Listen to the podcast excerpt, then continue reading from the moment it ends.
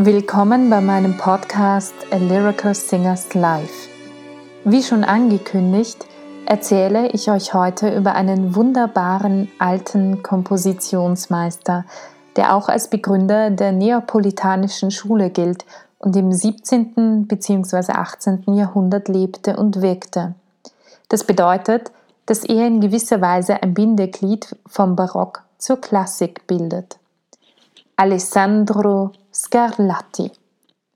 Der italienische Komponist Alessandro Scarlatti war der Hauptmeister der sogenannten Neapolitanischen Schule. Er wurde am 2. Mai 1660 in Palermo in Neapel in Italien geboren und starb am 22. Oktober 1725 in Neapel. Er war Komponist. Schon 1672, also mit zwölf Jahren, ging Scarlatti mit seiner Mutter nach Rom, wo er Schüler von Giacomo Carissimi wurde.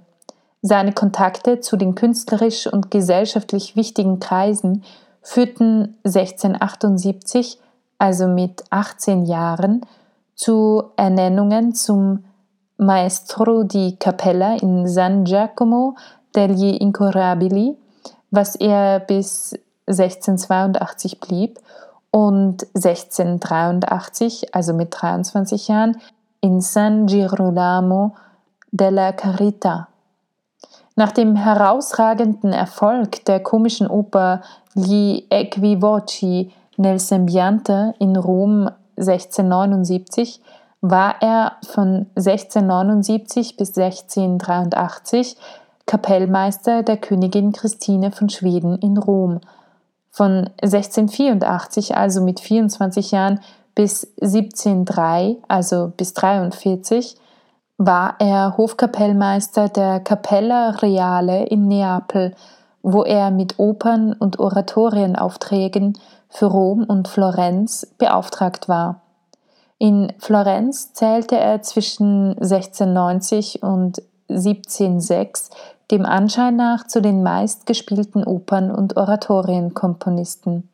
1703 war er in Santa Maria Maggiore in Rom tätig, wo er sich vermehrt dem Oratorium und der Kirchenmusik widmete.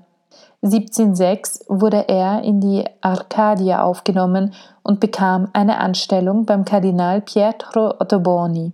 Er wurde 1708 als erster Kapellmeister nach Neapel berufen, wo er von kürzeren Unterbrechungen abgesehen bis zu seinem Tod blieb. Alessandro Scarlatti starb am 24. Oktober 1725 in Neapel. Er wurde 65 Jahre alt. Sein Sohn Giuseppe Domenico, genannt Mimmo, wurde sein Nachfolger als Komponist und Cembalist, er wurde geboren am 26. Oktober 1685 in Neapel und starb am 23. Juli 1757.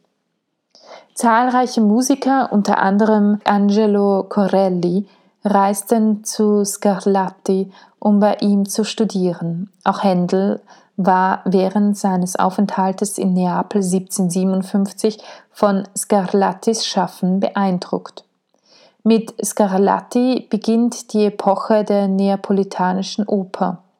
Er schuf die italienische Ouvertüre, das bedeutet schnell, langsam, schnell. Das heißt, es gibt zuerst einen schnellen Teil, dann einen langsamen Teil und dann wieder einen schnellen Teil. Im Gegensatz zur französischen Ouvertüre, wo es genau umgekehrt ist, wo es zuerst langsam ist, dann wird es schnell und dann wird es wieder langsam. Die zur Grundlage der klassischen Symphonie wurde. Und gab der Da Capo-Arie mit einem freieren Orchestersatz anstelle der einfachen Cembalo gestützten Begleitung ihre endgültige Prägung. Eine Da Capo-Arie ist eine Arie, bei der der erste Teil wiederholt wird. Man könnte das als Arienschema A, B, A sehen. Viele werden das von den meisten Popliedern kennen oder auch vom Jazz. Dort wurde diese Form wieder gebräuchlich. Es gibt aber auch einige Stimmen, die heute bezweifeln, ob er wirklich der Begründer der neapolitanischen Schule ist, da er trotz seiner großen Anzahl an Kompositionen doch hauptsächlich in Italien tätig war. Da wir zu dieser Zeit nicht lebten, wissen wir es nicht genau. Scarlatti hat über 1000 Werke hinterlassen, über 115 Opern, 200 Messen bis zu 10 Stimmen, etwa 600 Kantaten, eine Johannespassion, Psalmen, Motetten, Madrigale, Serenaden und Orgeltokaten.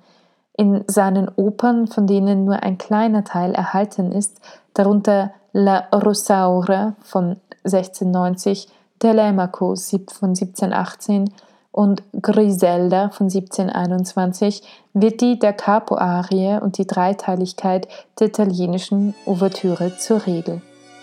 So viel dazu. Wenn ihr letztes Mal gut aufgepasst habt, dann werdet ihr bemerkt haben, dass Son tutta duolo eine der Capo-Arie ist und Se Florindo e Fedele, über die ich das nächste Mal sprechen werde, ebenfalls. Für heute aber einen wunderschönen Abend, eine gute Nacht und einen wunderschönen Morgen, wann auch immer ihr diesen Podcast hört.